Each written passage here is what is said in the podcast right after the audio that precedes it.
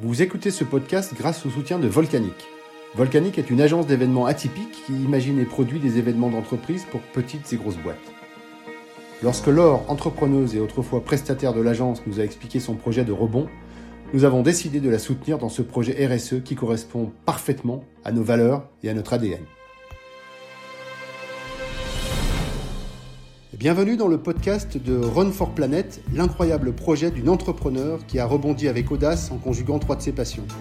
La course à pied, la nature et la Russie. Retrouvez-nous régulièrement pour connaître les secrets et les avancées de ce défi ahurissant et tellement motivant pour tous. Bonne écoute Bonjour à tous, bienvenue dans le podcast de Run for Planet. Euh, on est au numéro 5 et j'imagine que vous savez déjà que ce projet est né bah, dans un train. Et ouais, c'est en réalisant un rêve d'ado que Laure s'est mise euh, dans la tête un rêve de grande.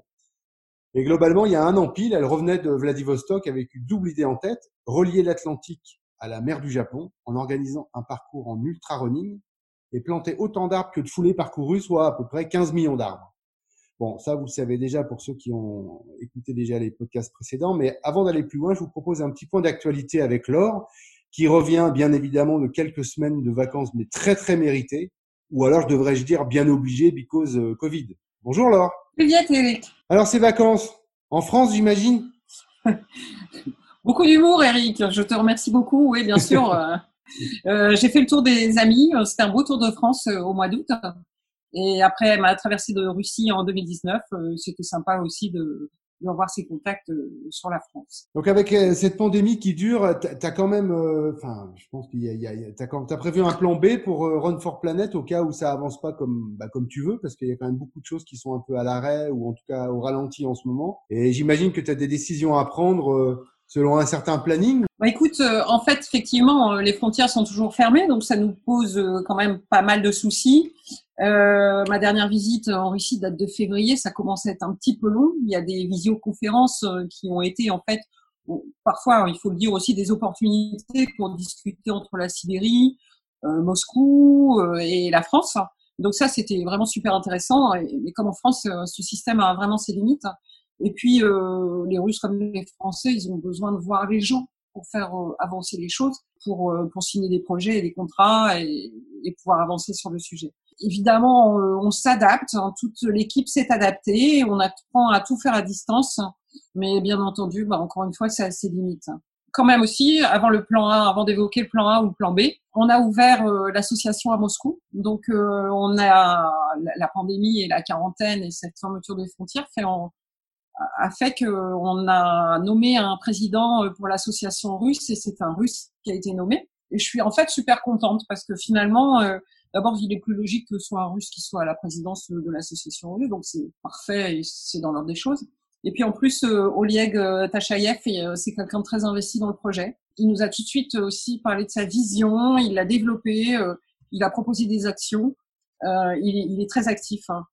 Alors c'est quelqu'un qui a toujours été impliqué dans des grands projets culturels à très haut niveau et dans des projets humanitaires et sociaux, notamment avec la Croix-Rouge. Euh, en Russie, dont il a été vice-président. il a, il a œuvré vraiment euh, à tous les niveaux d'ailleurs avant d'être vice-président euh, pour, pour faire avancer les choses d'un point de vue social et humanitaire. donc c'est quelqu'un qui, qui, qui, travaille beaucoup et qui connaît beaucoup de monde. Et je dois dire que la collaboration en plus est excellente avec Yves, notre trésorier. et puis aussi excellente collaboration avec notre conseillère juridique Tatiana Kirilova de Matsurov et Partners euh, qui nous a conseillé sur euh, nos statuts, etc., et qui est euh, complètement imprégné aussi de l'association et qui fait bien avancer les choses.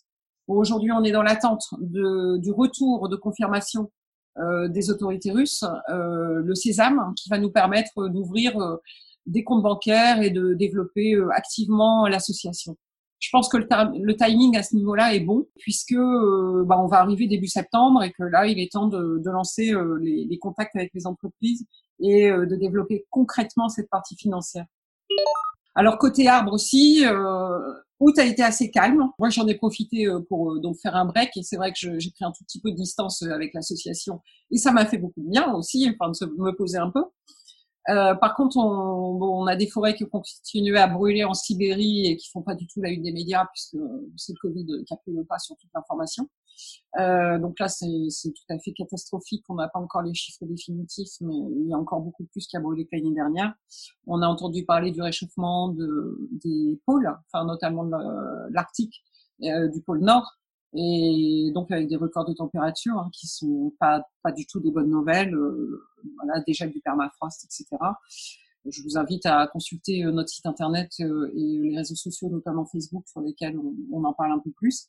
Et puis, euh, on sait très bien que septembre, dans le cadre de notre opération, est une période clé pour la plantation d'arbres dans l'hémisphère nord et donc à fortiori en Russie. On a, on a toujours nos petits arbres qui ont été plantés euh, au printemps euh, sous serre par notre partenaire euh, Sergei Mitrienko et à Saint-Pétersbourg et aujourd'hui grandissent bien, mais on ne pourra les replanter en terre que l'année prochaine, je pense. Tu m'as parlé d'un plan B. Alors, pour l'instant, comme tu le vois, on est toujours sur notre plan A. bien entendu, on imagine ce plan B. Et ce plan B, il est, assez simple à, à, comprendre et à imaginer, puisque Aujourd'hui, pour nous, la pandémie, c'est surtout une grosse perte de temps par rapport aux décisions et aux signatures de projets. Euh, donc ça, c'est un gros souci puisque les choses fonctionnent plus lentement et en France et en Russie, donc comme je viens d'expliquer. Par contre, on avance quand même et euh, notre plan B, bien évidemment, ça va être déjà au niveau des arbres. S'il le faut l'année prochaine, c'est certainement d'en planter moins. Je pense qu'il vaut mieux planter 500 euh, 000 arbres et qui pousse et qu'on ait la garantie de pousse euh, sur 500 000 arbres hein, pour prendre vraiment pour moi une hypothèse basse plutôt que de se lancer sur 15 millions d'arbres et de les voir mourir parce qu'on n'aura pas pu faire des tests cette année, des tests un peu plus développés et puis prendre des contacts avec les, vraiment les bonnes personnes. Donc c'est très ennuyeux par rapport aux besoins qu'il y a de, de, créer une reforestation, mais il faut peut-être ralentir pour, pour pouvoir performer sur, sur notre projet. Le deuxième, euh, le deuxième aspect des choses, c'est bien entendu le départ de Patrick Malandin. Donc Patrick euh, a prévu de partir le 4 avril et on a une confirmation donc de la chartreuse de Neuville à Montreuil-sur-Mer et de la mairie de Montreuil-sur-Mer que ce départ se, se, fera chez eux. Sauf que si on a une fermeture des frontières, bon, moi je suis runner et tous les runners le savent, aujourd'hui toutes les courses sont annulées, enfin il y en a très peu qui sont maintenues. Alors évidemment, si on a une fermeture euh, de frontières en Europe ou entre la France et la Russie, euh, bah, Patrick pourra pas partir. Donc euh, à ce moment-là, le projet sera décalé d'un an. Donc euh, donc voilà, le projet serait à ce moment-là euh, malheureusement reporté d'un an. Ce sujet est évoqué avec Patrick Malandin. On est à plus de six mois de son départ. Donc pour l'instant, on reste toujours sur notre plan A avec un départ le 4 avril 2021 à Montreuil-sur-Mer et vous êtes tous les bienvenus. Eh ben au moins c'est clair, c'est très franc et c'est très précis. Donc merci pour ce, ce, point et cet état des lieux. Euh, je le disais en introduction, euh, ton rêve, finalement, ce sur quoi on discute depuis un certain nombre de podcasts, c'est né lors d'un voyage en train. Alors autant préciser pour nos éditeurs que ce train n'est pas un simple train, c'est une institution pour certains, un fantasme pour d'autres, euh, éventuellement une honte pour les défenseurs des droits de l'homme. Bref, le transsibérien, il est né, j'ai fait mes petites enquêtes en octobre 1916. Il parcourt plus de 9000 km euh, de Moscou à Vladivostok. Il fait halte dans à peu près 990 gares à travers sept fuseaux horaires que l'on relie globalement en huit jours à environ 60 km à l'heure de Moscou, donc à Vladivostok. Alors une fois qu'on a dit ça, c'est quand même un monument, un truc un peu incroyable. Qu'est-ce qui t'a pris comme envie de monter à bord de ce train pour traverser la Russie l'année dernière? Alors en fait, euh, c'est vrai que les trains, j'en prends de temps en temps pour me déplacer à travers la Russie et que, euh, enfin, dans le cadre de mon travail, et qu'en fait, euh, c'est vrai que le transsibérien, j'ai commencé le russe, j'avais 11 ans, et ce transsibérien, j'en entends parler depuis très très très très très longtemps. Puis depuis ce temps-là, c'est vrai que c'est au fond de moi. Puis ça a émergé parce que le transsibérien, j'ai eu l'occasion d'emprunter sur des petits parcours, quelques centaines de kilomètres. Puis je me suis dit pourquoi pas aller plus loin? Et puis en fait, euh, pourquoi pas aller plus loin, d'autant plus qu'émergeait euh, ce projet de faire courir un coureur, euh, un ultra runner entre la France et la Russie, donc jusqu'à Vladivostok. Voilà, donc en 2019, j'ai réalisé au printemps que j'allais probablement avoir le temps. Et tu, ton billet de train, tu l'as pris de France ou tu l'as pris en Russie? J'ai tout pris de France. Je me suis dit que je préférais m'arrêter 4-5 jours dans quelques villes Euh, donc, euh, pour des raisons de travail, je me suis arrêtée à Galich, qui est à environ à 450 km au nord-est de Moscou. Et puis ensuite, je me suis arrêtée à Novosibirsk, où j'ai passé 400 jours. Et puis ensuite à Irkoutsk, à côté du lac Baïkal, où j'ai passé 400 jours. Et puis, et puis ensuite, à Vladivostok, j'ai fait le dernier tronçon qui doit représenter euh, 4 5000 km. Et où là, j'ai passé 4 jours dans le train, 4 nuits. Et euh, donc là, ça a été l'immersion aussi. Enfin voilà, j'ai passé des périodes de plus en plus longues dans le train, volontairement. Alors, moi, j'ai, en, en, travaillant sur le, sur le podcast, j'ai vu que le, le train proposait trois classes. Tu as pris laquelle? Et tu peux nous expliquer un peu comment, comment ça marche? Quelle est la différence entre ces trois classes? Alors, il y a trois classes. Euh, il y a le Platzkart, euh, c'est euh, la troisième classe, en fait. et moi, j'ai pris la seconde. Hein. Donc, le Platzkart m'avait été recommandé par quelques Français en me disant ça, c'est le vrai voyage en Russie. Bon, en fait, ça, c'est un wagon qui est complètement ouvert et sur lequel sont accrochés, on va dire, des banquettes, sur, enfin, des, des banquettes et des lits. Donc, c'est des compartiments de quatre qui sont ouverts. Je sais pas, j'espère que je suis claire. Très clair. Et dans le couloir, il y a, ouais, il y a en plus des, des banquettes le long de le long des fenêtres. Voilà. Donc euh, en fait il y a aucune enfin il y a il y a, y a une grande promiscuité. Donc euh, voilà ça peut être un peu compliqué quand même pour un premier contact. Je le sentais moyennement quand même de partir euh, voilà. ensuite il y a la seconde classe hein, le coupé. Le coupé c'est euh, l'ancêtre. Moi j'avais pris euh, le train il y a longtemps et euh, c'était des trains de nuit où il y avait quatre couchettes dans chaque compartiment. Bah, ça ressemble un peu à ça. Là, ce sont des, ces compartiments de quatre sont ultra conviviaux. On peut éventuellement choisir s'il y a que des femmes euh, dans le, enfin, dans certains, dans certains compartiments, ou alors c'est mixte. Alors là, euh, moi, j'ai pris des compartiments mixtes en fait euh, pour pouvoir vraiment euh, partir avec les familles et rencontrer des gens en fait à travers ce voyage. Donc il y a une couchette qui est en, en haut, qui qui est assez, enfin, faut être assez acrobatique. Hein. C'est assez acrobatique quand même pour monter euh, sur euh, ces couchettes du haut. Et les couchettes du bas, qui sont un peu plus chères et qui sont euh, dédiées aussi à, au déjeuner, etc. Enfin, à, la prise de collation, on va dire. Il y a toute une vie qui se met en place euh, avec des gens qui se croisent et qui ne se reverront jamais. Donc, ça donne une atmosphère particulière et très sympa. Et puis, il y a la première classe. La première classe, c'est des compartiments de deux. Donc euh, voilà, aucun intérêt pour moi. Et euh, ce sont des gens qui veulent un peu s'isoler en couple et qui préfèrent travailler en première classe, mais je n'en ai pas vu. Moi, j'ai lu en, en avançant qu'on pouvait faire le trajet pour 500 euros. C'est vrai ça Alors prendre un billet de train en Russie, euh, il y a la compagnie officielle en fait, euh, comme nous la SNCF, on va dire, euh, voilà en Russie. Et puis euh, il y a tous les revendeurs en fait. Donc bon, le mieux c'est quand même de l'acheter directement à, à, la à, la SNCF, à la mmh. compagnie. Je pense que selon les passeports, le prix n'est pas le même. Hein. On a une, une légère surtaxe. Bon, ce, cela n'engage que moi. Je ne suis pas les vérifier, mais il m'a semblé qu'effectivement, il y avait quand même une différence de prix. Euh, voilà. Je, en plate carte, je pense que la traversée de 9000 km, ça doit coûter euh, entre 250 et 350 euros, effectivement. En coupé, euh, ça a dû me coûter 4, 400 euros, ouais, 400, 450 euros. Donc, donc c'est vrai, c'est pas une légende. Non, c'est pas une légende. non, c'est pas une légende. Je regarde sur mes comptes, mais en fait, effectivement après, les, les coûts euh, sur le voyage ont été euh, au niveau des avions. Comment ça se passe la vie à bord? Comment est-ce qu'on dort? Comment on ah, mange? Comment on se lave? Enfin, c'est quoi la, la, Comment on vit dans un train pareil pendant huit jours? Alors, je comprends, effectivement, il y a pas mal d'interrogations euh, sur, euh, sur cette vie à bord. Euh, donc, déjà, on est accueilli par une chef de bord, la Provodnikova. Oui, et, en fait, elle vérifie les passeports et elle nous donne, elle nous attribue nos, d'abord nos, nos draps et un oreiller, etc. Et en fait, elle nous désigne là où on va dormir, donc elle vérifie qu'on soit au bon endroit. Euh, donc, c'est-à-dire que personne ne monte à bord sans avoir de, de ticket, de billet de, de train. Euh, elle est vouée, en fait, à l'entretien du wagon et euh, à la bonne marche. Donc, elle peut réveiller les gens la nuit euh, si les trains, enfin, quand les, les trains s'arrêtent euh, dans la gare où les gens doivent descendre. Donc, elle a toute une liste en fait, et tout ça, ça lui arrive en informatique. Et elle doit euh, prévenir les gens, organiser. c'est elle qui apporte les petits déjeuners. elle fait, elle donne des souvenirs. Elle peut vous, elle vous prête la, la, tasse qui va vous permettre d'aller prendre de l'eau chaude de samovar. Dans tous les trains, dans tous les compartiments, il y a le samovar qui produit de l'eau chaude. Donc c'est assez euh, caractéristique et c'est assez drôle pour un Européen de voir ce samovar. Et en fait, euh, la vie euh, aussi est, autour de samovar.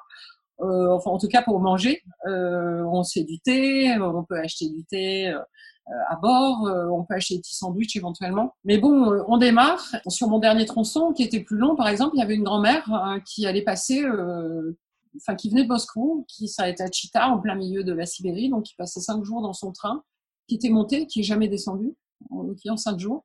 Elle était sur une couchette du bas et à ses pieds, euh, il y avait toutes ses provisions pour euh, ces cinq jours de train. Donc, euh, elle m'a fait, elle m'a tartiné abondamment des biscuits avec, enfin, des tas de choses, du saucisson, des trucs et des machins je le trouvais un peu maigre hein, à bord du train. Et donc, euh, elle a essayé me nourrir. Elle m'a expliqué plein de choses. Euh, au, au carreau, elle m'a raconté euh, pourquoi il y avait telle église à tel endroit, etc. Enfin voilà, donc je lui demandais de répéter de temps en temps quand je ne comprenais rien. Et donc euh, bon, j'ai compris. Enfin voilà, ça m'a permis aussi d'avancer dans ma pratique de russe et comme ça au quotidien sur des sujets dont j'ai pas l'habitude de parler. On a une, une vie à bord, bah on vous désigne euh, votre compartiment, euh, tu t'installes en haut, en bas, puis on dit bonjour aux gens. Alors c'est drôle parce que d'un mouvement en fait, les femmes russes demandent aux hommes de sortir pour pouvoir se changer parce qu'ils se mettent en survêtement en fait euh, pour voyager. Autant les Russes sont vraiment tirés à quatre épingles dans la dans la vie euh, pour le travail, etc. dans la rue. Euh, autant quand ils sont chez eux, ils sont ultra confort, ils se mettent vraiment à l'aise. Et là, ils sont, c'est un peu la résidence secondaire le, train. les gens donc ils passent entre entre une demi-journée et puis deux jours, trois jours maximum en général mais voilà, donc les gens s'installent euh, et puis euh, voilà, ils se mettent à l'aise, quoi, et puis ils commencent à manger, euh, plus ou moins discuter si on veut. Ils vous invitent sur la banquette. Moi, j'étais en haut, donc et en fait, tout le temps, ils me disent, mais si vous voulez vous installer à la fenêtre et, manger quelque chose, ou bien vous installer boire un thé, etc. Il n'y a pas de problème, il suffit de me demander. Comment ça se passe au niveau de la restauration? Tu pars avec un sac avec plein de choses dedans ou tu achètes à chaque halte? Alors dans le train, en fait, on nous, on nous donne le, planning d'arrêt des trains. Puis aussi les changements horaires parce que euh, comme on passe un fuseau horaire quasiment tous les jours, euh, ça veut dire que nos journées font 23 heures. Donc euh, voilà, et tout ça c'est très bien expliqué. Il y a une petite feuille à cap sur laquelle on a on a tous les arrêts. Sur ces arrêts, il y a non seulement l'heure à laquelle on arrive, mais en plus il y a le, le, temps où va, va s'arrêter le train. Donc le train s'arrête entre trois minutes dans les petites gares. Il s'arrête pas dans les 990 gares. Hein. Il y a des trains différents. Si je veux aller dans une petite gare, je prends le train de la journée qui s'arrête dans cette gare-là. Quand il s'arrête, euh, on va dire plus de 20 minutes, on descend sur le quai et puis euh, on peut acheter euh, des petits kiosques, ces petites épiceries en fait, des petits trucs où ils vendent des glaces, ou des biscuits. et puis après il y a les grands-mères où il y a des magasins d'alimentation dans les à la sortie des gares où ils vendent euh, des, enfin, des fruits, des légumes, des tomates, du poisson fumé, mais ça, vaut peut-être mieux éviter quand même euh, pour les voisins. Euh, voilà, il y a une vie qui, qui reprend en fait à tous ces arrêts où les gens descendent. Et puis euh, j'ai même eu sur un certain tronçon un gars qui faisait du jogging pendant 10 minutes. Si le train s'arrêtait 10 minutes, il faisait 10 minutes d'aller-retour sur le quai en courant, en basket. Et puis il remontait dans son train et puis station, voilà, on le revoyait trois heures après à l'arrêt suivant. Donc voilà, il y a toute une vie qui se met en place. Il y a les grands-mères qui ont préparé euh, les blinis, euh, enfin plein de choses à manger euh, et des, des, des, choses, enfin des, des, petits chaussons fourrés, des pirochki, etc. Et qui, qui en fait mettent à disposition et vendent, vendent leurs produits sur, sur les quais. Donc on remonte dans le train et puis voilà, on mange ça moi, j'ai acheté des chocolats pour remercier euh, la grand-mère de m'avoir fourni un sandwich pour, le trajet. Avant de partir, euh, moi, enfin, on achète des bonbons, des trucs comme ça. Ça permet de partager aussi dans le train, c'est sympa. Et puis au niveau boisson, euh, bon, il y a tout ce qui, enfin, il y a tout, les, tous les trucs qu'on imagine. Et il y a de l'eau. Donc on achète de l'eau, euh, des bouteilles d'eau, on n'a pas trop le choix. Et puis il y a beaucoup, beaucoup de tout ce qui est purée, euh, lyophilisé, etc., qui sont vendus aussi, et puis euh, des, des, des, nouilles chinoises, des trucs comme ça, et qu'on réchauffe avec le samovar. Donc tout le monde fait sa popote, un peu comme ça. Le wagon restaurant, il est inexistant, ou on n'y va pas? Bah, il est quasiment inexistant. Ouais, il est pas. J'avais commandé quelques petits déjeuners euh, sur mon premier voyage en me disant il sera toujours temps d'en commander pour les autres et j'ai pas renouvelé. Euh, D'accord cette chose-là. Franchement, pour euh, en tout cas, euh, chaque jour, j'ai dû dépenser 3-4 euros pour manger, pour faire des repas mmh. toute la journée en achetant aux grand-mère. Et on m'a dit, fais attention quand même, ce soit toujours frais. Une journée type, ça se passe comment? Les compartiments ne se réveillent pas tous à la même heure. Alors déjà, il y a, de temps en temps, il y a des gens qui partent et qui rentrent. On est levé entre 7h et 8h30, 9h. En fait, euh, les gens se réveillent. Si on est sous les couchers du veau, il n'y a rien qui nous empêche de continuer à dormir. Il n'y a, pas de souci. On peut prendre un bouquin, lire un peu, enfin se lever, etc. Donc là, moi, je me suis changée tous les jours. Hein. J'ai du mal à rester en survêt 24-7 quand même. Donc, euh, je suis, j'allais me changer. Et, euh, on peut faire une un peu de toilette dans le cabinet, dans le dans un petit endroit où il y a un lavabo et des toilettes, quoi. Enfin, c'est vraiment le minimum. Parce qu'il n'y a pas de douche, tu confirmes Il n'y a pas de douche. Alors, il y a une douche euh, pour la pour Ah oui, d'accord. Et ouais, donc euh, elle, elle peut euh, proposer des douches, elle peut vendre des douches. Donc ça, c'est possible. Sinon, les gens en fait se lavent avec un banc de toilette. Enfin voilà, dans la micro salle de bain toilette qui existe sur le train. Il paraît que dans les gares, il y a il y a aussi des douches, etc. Donc on peut s'arrêter éventuellement deux trois heures, prendre un train plus tard. Euh, la journée commence comme ça. Alors évidemment, c'est le petit déjeuner. Et puis euh, là, euh, bah, où on a prévu, ou alors quand on s'arrête dans une gare, on a regardé sur le plan et tout le monde descend, s'achète son petit déjeuner, on mange comme ça tranquille.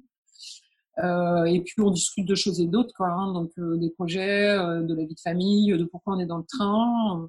Enfin, ça peut être ça. Ou évidemment, quand vous êtes française et que vous, vous, prenez le train comme ça, euh, vous donnez un sujet quand même euh, enfin, d'intérêt. Les gens viennent voir. Et puis en plus, euh, je vous dis, les, les étrangers sont quand même assez intrigués par, enfin intrigués et puis intéressés euh, pour discuter avec euh, d'autres étrangers qui voyagent euh, dans ce, dans ce transsibérien. Il y a quand même 95% de Russes hein, qui sont dans le train. Il y a très peu d'étrangers. Donc la journée se met en place comme ça. Il y a les enfants qui jouent dans le couloir, les petites voitures, etc. C'est la grande, le grand sport, c'est aussi de recharger ton téléphone puisqu'il y a trois prises dans tout le dans tout le wagon. Enfin, J'exagère un peu, mais disons qu'il y a une prise multiple et que tout le monde se branche et que on essaie que ça se recharge gentiment. Hein, c'est du 220 volts, je vous rassure. Il y a très peu de, il y a très peu de Wi-Fi. Bon, ce qui est quand même un avantage, ça permet de couper le ah téléphone, c'est pas, c'est pas mal. Dans les, dans les gares, ça permet euh, de répondre éventuellement s'il y a des messages. Il y a, il y a, il y a des arrêts aussi de, un peu plus longs, de 40-50 minutes. Hein, par exemple, je me souviens à Yekaterinbourg, et on m'a dit, Laure, il faut que tu ailles voir, il y a une exposition de costumes hein, dans la gare, donc au troisième étage, et il faut que tu ailles sur la place, il y a une grande fresque, il faut que tu ailles la voir. Le, le wagon, enfin le, le train s'arrête, ça s'ouvre, je descends, je cours euh, dans la gare. Et, euh, je vais trouver euh, l'expo de costume, c'est pas grave. je suis partie sur euh, sur la place. Et puis je suis allée voir. Bon, j'ai pris trois photos en, en bonne touriste. J'en viendrai à Yekaterinbourg, je promets. J'aurai plus de temps. Et en fait, je suis remontée dans le train, mais pas pas dans mon wagon en fait. Donc dans mon compartiment, ils étaient très ils étaient très inquiets parce qu'ils voyaient que je n'étais pas remontée. Donc euh, moi j'ai refait euh, les cinq six wagons qui me séparaient, je me suis baladée dans le train et je suis arrivée et tout le monde est, enfin voilà ma grand-mère, enfin les, gens étaient super contents que je sois là quand même parce qu'ils pensaient que j'avais loupé le train. Le train évidemment il attend pas. Hein. Donc ça il y a deux arrêts comme ça par jour, on va dire, enfin à peu près. Et puis euh, quelquefois il y en a moins. Quand on traverse la Sibérie il y a quand même moins de grandes villes. Et puis puis voilà, puis euh, non en fait le temps s'écoule. Moi j'ai lu pas mal aussi. Et en fait, vers, euh, on va dire vers 22 heures, euh, les gens vont se coucher. Quoi. On est obligé de ralentir. C'est très très bien. J'ai adoré. Tout à l'heure, tu disais que tu t'étais arrêté dans quelques, dans quelques gares. Qu'est-ce qui t'a guidé là-dessus et qu'est-ce que tu as fait dans ces villes? Bah Moi, c'est aussi euh, par rapport au contact que j'avais en Russie déjà. Je voulais absolument voir le lac Baïkal aussi. Et puis, euh, puis je voulais aller jusqu'à Novosibirsk. Donc euh, la ville en plus, ça a été jusqu'à Vladivostok, pardon. La ville en plus, ça a été Novosibirsk. Et euh, donc ça, c'est euh, un peu aussi un symbole de Sibérie. C'est un endroit où il y a beaucoup d'universités, euh, où il y a beaucoup. Et je savais que euh, économiquement, et ça, c'est une une ville à connaître. Et puis j'y passais l'été. je voulais voir la Sibérie, Novosibirsk, c'est une nouvelle Sibérie. je voulais voir la Sibérie vraiment aussi l'été. Je sais pas, enfin allez, je sais pas, cette cette vie me parlait. Donc je me suis arrêtée à Novosibirsk. Euh, euh, c'est grand. Je voilà, j'ai commencé par prendre le bus à l'envers. Euh, donc j'allais pas du tout dans la bonne direction. Je m'en suis rendu compte. Il y a des gens mais adorables qui m'ont remis euh, sur la bonne voie avec le bon bus, exactement là où je voulais aller. Donc super. Je me suis baladée dans cette ville. J'ai trouvé euh, des plages en fait. donc la, la rivière c'est l'Aube. Des grands ponts. J'adore marcher, donc je me suis fait des kilomètres dans la ville Et en fait, j'ai trouvé des endroits, mais que des gens hyper sympas, mais vraiment super accueillants. Un niveau de, de, de prestations, euh, restaurants, etc., que j'attendais, enfin, pas du tout, et qui était vraiment, et puis bon, enfin voilà, donc que des bonnes, euh, que des bonnes surprises. Et quand je suis repartie, je suis repartie, euh, waouh. Ah ouais, ok, je repars, mais je reviendrai pas. Parce que c'est, enfin, la vie, en fait, en elle-même, elle est vraiment, c'est plus fort qu'ailleurs. Donc, on est dans des villes où les gens sont obligés de, de compter aussi les uns sur les autres à la mauvaise saison. Il faut savoir que je m'y baladais en t-shirt, hein, il faisait 20-25 degrés, c'est la Sibérie, mais l'été, euh, il fait pas froid en fait. Oui, on est sur un climat continental et c'est relativement au, sud, et il fait 25 degrés. Il y a des joueurs d'échecs dans les parcs, donc ça c'est assez impressionnant. Euh, il y a des grands parcs euh, avec des écureuils partout, des, des, trucs pour les enfants. Enfin bon, il, y a, plein de choses. Il y a vraiment une atmosphère qui, moi, qui m'a beaucoup. Et les autres, les autres villes, tu, tu, tu, tu t'as fait pareil? Tu as pris des hôtels ou t'as pris euh, Il me semblait que tu avais pris des Airbnb euh, comme en France, en Italie ou en Espagne finalement? Alors, euh, je n'ai, sur le principe euh, de mon départ, je n'ai pas payé plus de 15 euros la nuit hein, pendant mon voyage. Donc, euh, à Irkoutsk, ça a été encore mieux puisque j'avais rencontré Anya à, Moscou en janvier. Anya habitait Irkoutsk et elle, avait 27 ans, l'âge de ma fille. Et elle m'avait dit, Laure, si tu viens à Irkoutsk cet été, ça me trottait déjà dans la tête, je, je t'accueillerai et je te ferai, je t'emmènerai sur le Baïkal. Donc, j'ai contacté Anya huit jours avant mon arrivée, enfin quelques jours avant mon arrivée, et je lui ai dit j'ai un Airbnb près de l'aéroport, je sais pas si c'est une bonne idée. Elle m'a dit tu annules ton Airbnb, je te prête mon appartement et euh, je vais aller habiter chez mes parents. Euh, j'ai dit non, non non Ania, c'est bon, c'est super gentil, mais euh, non je peux, enfin c'était un canapé ça me va bien. Ok, enfin merci, j'accepte, mais tu, je te fais pas bouger quoi. Et en fait, euh, Anya est venue me chercher à l'aéroport, à l'aéroport, à la gare, d'Irkoutsk, à 9h du matin. Elle m'a dit, tu viens de faire, enfin, vous venez de faire trois jours de voyage, donc je suppose que vous voulez prendre une douche. Elle m'a donné les clés de son appartement. Je l'avais croisé dix minutes à Moscou. Et en fait, euh, on a, enfin, elle m'a dit, euh, vous prenez une douche et tout, et c'est ma maman qui va vous faire visiter Irkoutsk cet après-midi parce que moi, je suis pas forcément très, voilà, elle en sait plus que moi. Donc, j'ai rencontré Elena l'après-midi avec Siméon, le fils. Et en fait, euh, on s'est super bien entendu. Elle m'a baladé tout l'après-midi, c'était vraiment chouette. Elle m'a dit euh, dimanche on a la dacha, donc euh, mais si, si, vous voulez, il y a, enfin si tu veux, il y a un, il y a un concert ici à 17h dans la seule église chrétienne. Donc elle m'a dit viens voir, c'est vraiment super beau et tout. Parce que nous on sera la dacha, donc on, s'occupera pas de toi dimanche. Et en fait, mais j'ai passé en fait quatre jours pleins avec eux, et notamment aussi la dacha, parce qu'ils m'ont emmené partout. Donc ils m'ont baladé partout. Ils m'ont emmené le lendemain euh, visiter un village touristique. Euh, après on allait euh, se baigner. Enfin moi j'étais la seule dans l'eau. Se baigner sur le Baïkal. Donc c'est un moment complètement magique. J'ai adoré. C'était froid mais c'était top. Donc je suis nager dans le Baïkal. C'était quand même sympa. On a mangé l'oboul, hein, qui est le, le poisson qu'ils avaient, euh, enfin voilà, sur la plage. Ensuite, on est passé dans une espèce de réserve, euh, une, petite dacha en fait. Euh, c'est un, un, plan où le papa de la famille il, pêche. Et puis on allait aux champignons. Enfin bon, voilà, j'ai partagé avec eux des moments incroyables. Voilà, j'étais complètement euh, intégrée à la famille. On a on a beaucoup discuté. Ils m'ont appris plein de trucs. Euh, et au final, lundi matin, quand j'ai pris mon train, il y a Siméon, il pareil, il pleurait. Il avait 7 ans, Simeon, c'est le petit frère euh. Enfin voilà, et j'ai gardé des contacts. Tous ces contacts que j'ai eus, en fait, euh, quand, quand, les gens m'ont accueilli, euh, quand j'étais à Vladivostok avant de repartir, j'aurais tous écrit des cartes postales pour leur dire ça y est, je suis arrivée. Et euh, merci à vous parce que c'est aussi grâce à vous que j'ai passé ces, ces moments-là. Vladivostok, euh, donc c'est vraiment euh, l'extrême l'extrême orient de la Russie. c'est un grand port et cette ville était encore fermée il y a une douzaine d'années.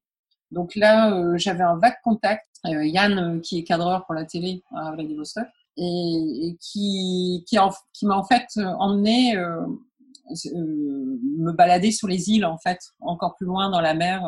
On a pris des bus, etc. Donc il m'a expliqué comment tout ça, ça fonctionnait. Donc il m'a fait visiter plein de trucs. Et Yann il parle un peu le français.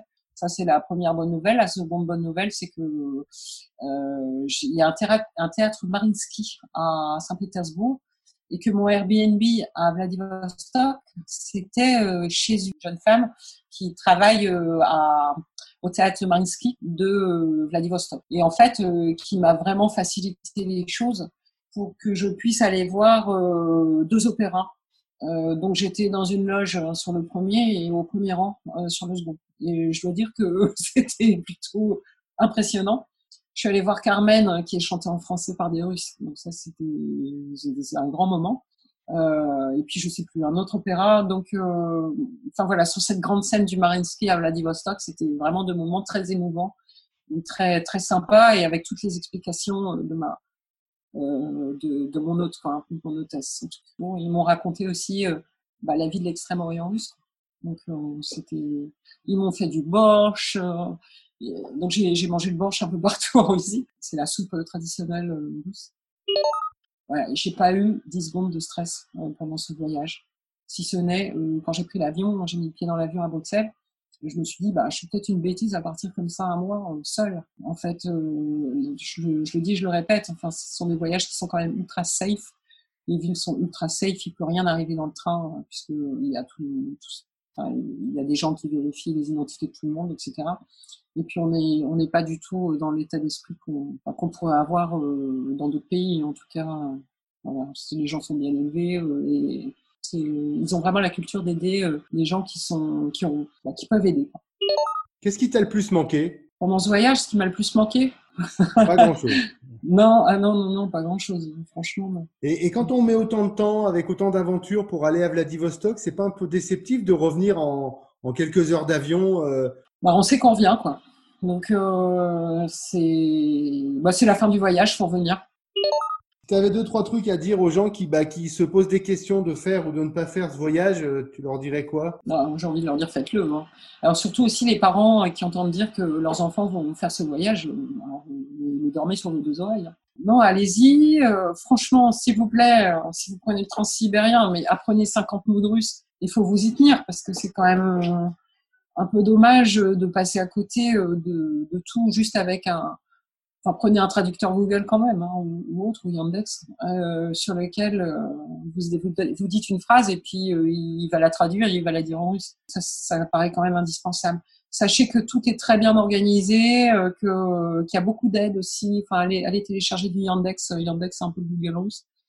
qui vous permet de trouver les bons les bons bus ou les bons transports ou qui vous permet de commander un taxi en Russie. Puis aller à la rencontre des Russes, ça vaut vraiment Enfin, ça vaut vraiment la peine. Ils sont, ils sont accessibles et toujours très, très aidants et très souriants.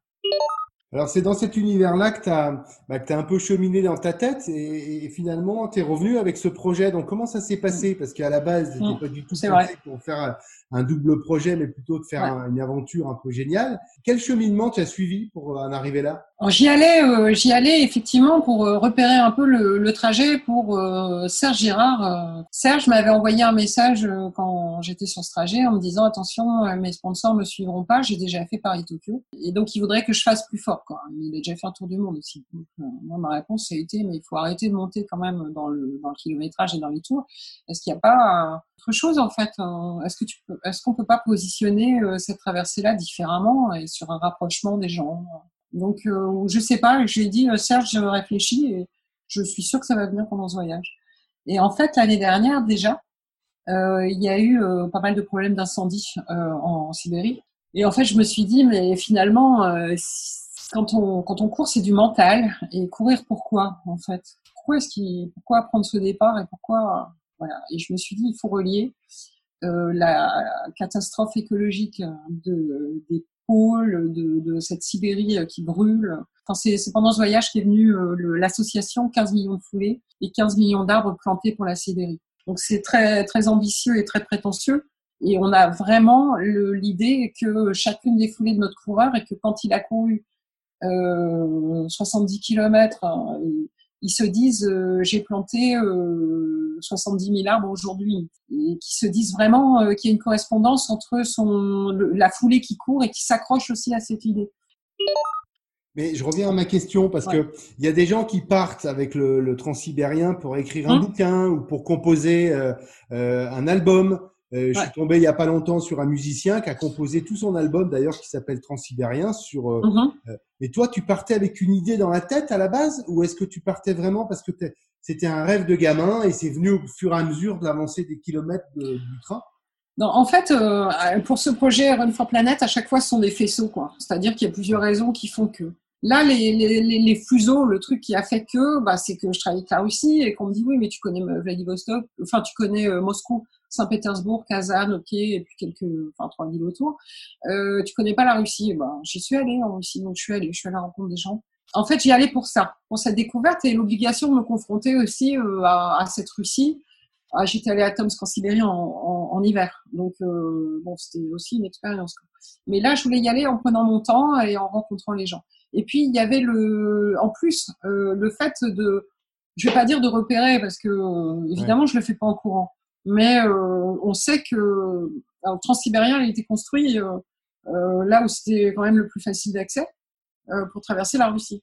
Donc c'est relativement plat et j'y suis allée aussi pour témoigner par rapport aux problématiques qu'on peut avoir sur la course. Est-ce qu'il y a du wifi?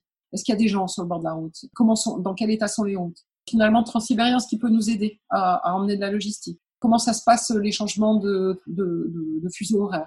Enfin voilà, donc est-ce qu'il y a une route qui suit? Comment ça se passe? Enfin voilà, et les gens, est-ce qu'ils sont sympas? Est-ce qu'ils sont accueillants? Est-ce qu'il y a du Airbnb sur toute la route? Est-ce que bon, bon des tas, de choses Est-ce qu'il y a des, des sportifs Est-ce que mais j'y suis allée en fait avec toutes ces questions-là et avec cette idée-là, quoi, simplement.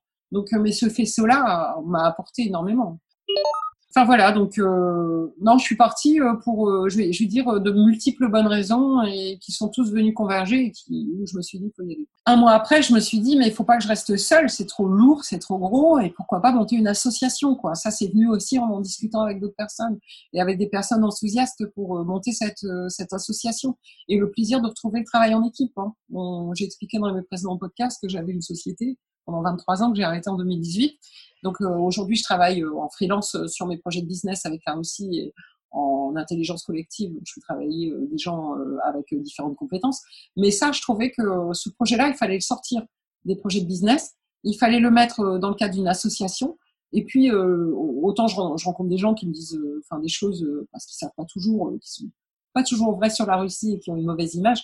Autant je rencontre aussi des gens qui sont super enthousiastes et en fait qui ont envie de participer à ce, projet-là. Donc l'association a été montée et c'est en cours de cette de ce montage d'association qu'on a discuté ensemble du nom et que Run for Planet est arrivé. Voilà. Et on a associé derrière 15 Million Trees for Siberia euh, pour bien bien marquer euh, le, le, projet russe. Mais demain, ça peut être 15 Million Trees for Australia. Est-ce que les gens qui t'ont hébergé à Irkoutsk ou à Novosibirsk, tu les as intégrés dans ton association russe? Alors bien sûr. Euh, en plus, il y a quelques photos euh, sur le site internet qui sont extraites de mon voyage. Oui, oui, oui. Donc euh, tous les mercredis, j'envoie une lettre aux partenaires en Russie. Aujourd'hui, ça concerne 80 personnes. Ils reçoivent tous des informations et de la même façon que j'interroge les ambassadeurs dont on a parlé sur le dernier podcast, bah, ça se met en place tout doucement en Russie en fait. Bon, bah écoute, euh, bah, je pense qu'on a fait un peu le tour du, du transsibérien. Tu, tu, voudrais rajouter quelque chose? Éventuellement, écrivez euh, sur euh, Run for Planet euh, par le site internet. Et puis, euh, si vous avez besoin de quelques indications, si vous vous posez des grandes questions, rejoignez le compte Facebook aussi, où là, il y a pas mal d'échanges. Il peut y avoir pas mal d'échanges là-dessus. Dobro Pajavets, bienvenue. Dobro Russie, bienvenue en Russie. Je pense que les Russes vous attendent. quoi. J'espère qu'on va donner une autre image que celle qu'on vous donne d'habitude euh, de ce grand et beau pays et, de tous les habitants euh, qui composent et qui sont des gens, euh, enfin, venez découvrir la Bruce. Elle est à portée de train. Bon, bah alors, merci beaucoup. On va faire la, la petite tradition qu'on fait, c'est Paka Paka. Paka Paka et rendez-vous au numéro 6. Eh ben, rendez-vous au numéro 6. Merci beaucoup pour ton temps. Salut. Salut. Et voilà, c'est fini. C'est fini pour cette fois, mais n'hésitez pas à approfondir votre connaissance sur cet incroyable projet en parcourant le site runforplanet.org. N'oubliez pas non plus d'en parler autour de vous, de partager, de contribuer, de soutenir cette aventure entrepreneuriale, sociale et végétale à la fois. Merci de votre écoute et à très vite.